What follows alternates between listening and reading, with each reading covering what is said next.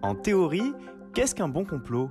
Ça, c'est la grosse question. En théorie, un bon complot serait un complot qui viendrait euh, confirmer de manière absolument intégrale ce qu'on pensait avant même de le formuler. Ça, c'est en théorie. Évidemment, un bon complot euh, conçu euh, de, ce point de vue-là, bah, c'est simplement le complot qui vous donnera raison, qui vous rendra en permanence le, plus fort, de telle sorte que on peut dire qu'il n'y a que des bons complots. Ça n'existe pas un mauvais complot, ça n'existe pas un complot raté ou une théorie qui serait une théorie inefficace. Tout complot porte en lui-même son autoréalisation et la grande difficulté, c'est de parvenir à faire en sorte de ne pas céder, si vous voulez, au complot, de ne pas euh, prétendre trouver dans le monde dans lequel euh, nous évoluons des espèces de logiques ou de principes secrets à l'œuvre, mais d'accepter que ce qui est, de cette manière, est, qui est assez euh, plat, enfin, voilà, c'est un peu ce avec quoi on doit se débrouiller, pour pouvoir ensuite en faire éventuellement autre chose si ce qui est là, eh ben, au fond, ne vous plaît pas.